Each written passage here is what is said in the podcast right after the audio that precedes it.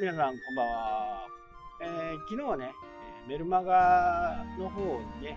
人を集めて、そこからどういう風なね、アップいくかっていうことなんですけど、まあ、例えばね、言ったように1000円割引すると、形をね、言うと、変な話も、初め9000円でやろうと思ったらね、それを1万円にしとけばいいわけですよ。ね、考え方。で、メルマガ会員は9000円になるわけです。それだけでも、ちょっとお客からすると嬉しいかな思ってもらえばいいだけですからね。正直本当にいいサービスいい企画いい内容であればね1000円の価値はすぐに出てくると思うんでね。価値をねこちらの方から提供するというか相手方がね評価するなんでそれが高いか安いか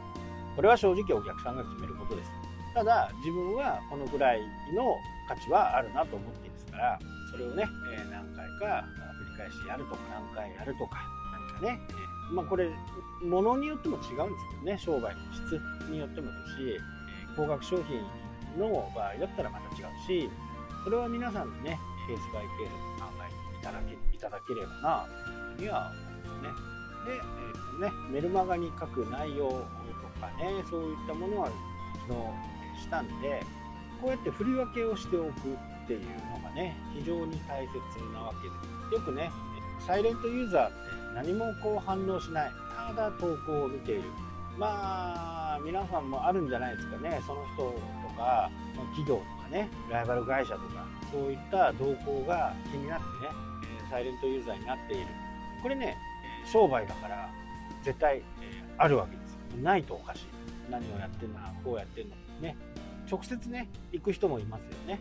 まあ、これはこれでね、全然こう正々堂々しね、どんなことをやってるのかということをね、ライバルがどんなことをやってるかっていうのを知ることはね、非常に大切ですね。ついてもね、非常に大切。だから、メルマガに関してもね、そのようにライバルが見に来る可能性もあるというふうにね、これは思っといてください。大体、あのライバルは申し込んできますから。でもそこに自分なりのエッセンスとかね、そういった内容をしっかり入れてただライバルが見るイコールねこれパクられるんですよね。でもこれをね防止しようと思うと逆にもう情報発信ができなくなるんで、まあね、パクられてもいいような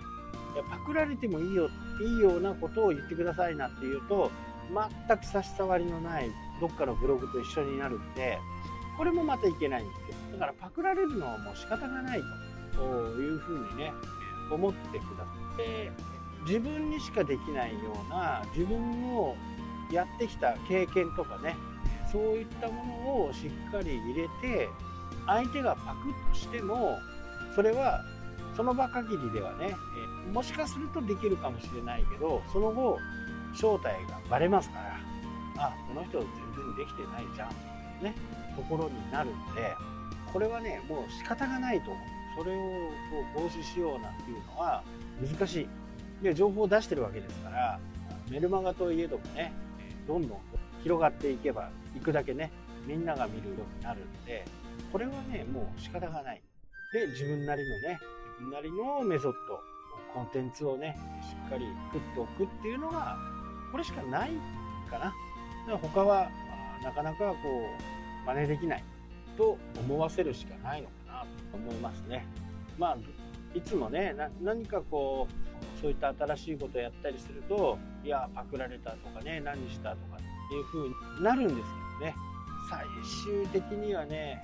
誰がパクったのか誰が作ったのかっていうのがしっかり分かるんでね。ここだけはなんか貫き通していけばね問題ないです戦うとねまた変な話になるんで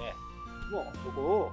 もうコツコツねやっていくしかないかなというふうには思いますね。そうしていけばいつかはね、えー、分かってくる。まあそんな悠長なこと言ってられねえよっていうふうに思う人もいるかもしれないですけどね。まあでもねあの情報をそうやって出していくわけですから必ずね誰かが見てそしてライバルも見てそういう形になっていくのはもうこれ隠しようがないです。隠そうとすれば他の人に伝わらない、えー、そういうライバルには見せたくないけどお客さんには見せたいっていう風になるとちょっとなかなか難しいかもふうには思いますね。ライバルもねバカじゃないですからお客さんのふりしてねいろんな手を変えしないおかえねやっていくなのでそこに付き合ってそこを防止しようなんてねことを考えている暇があるんだったら他のことをコンテンツを作ったりねそういったことをした方が僕はいいのかなというふうに思うね。まあ、なかなかねやっぱりそうやってねみんなこう仕事とかねそういったことに関しては非常に敏感ですしねなかなか難しいことではあるんですけど、まあ、ここはねやっぱりある程度はこうもう仕方ないと思ってねやるしかないんじゃないかなってね僕は感じますね。まあ、そうしないとね何も発信できないですね。怖くて発信できる。自分の最終ので本当の最後の最後は自分の最新のコンテンツ最新のサービス、えー、そういったことを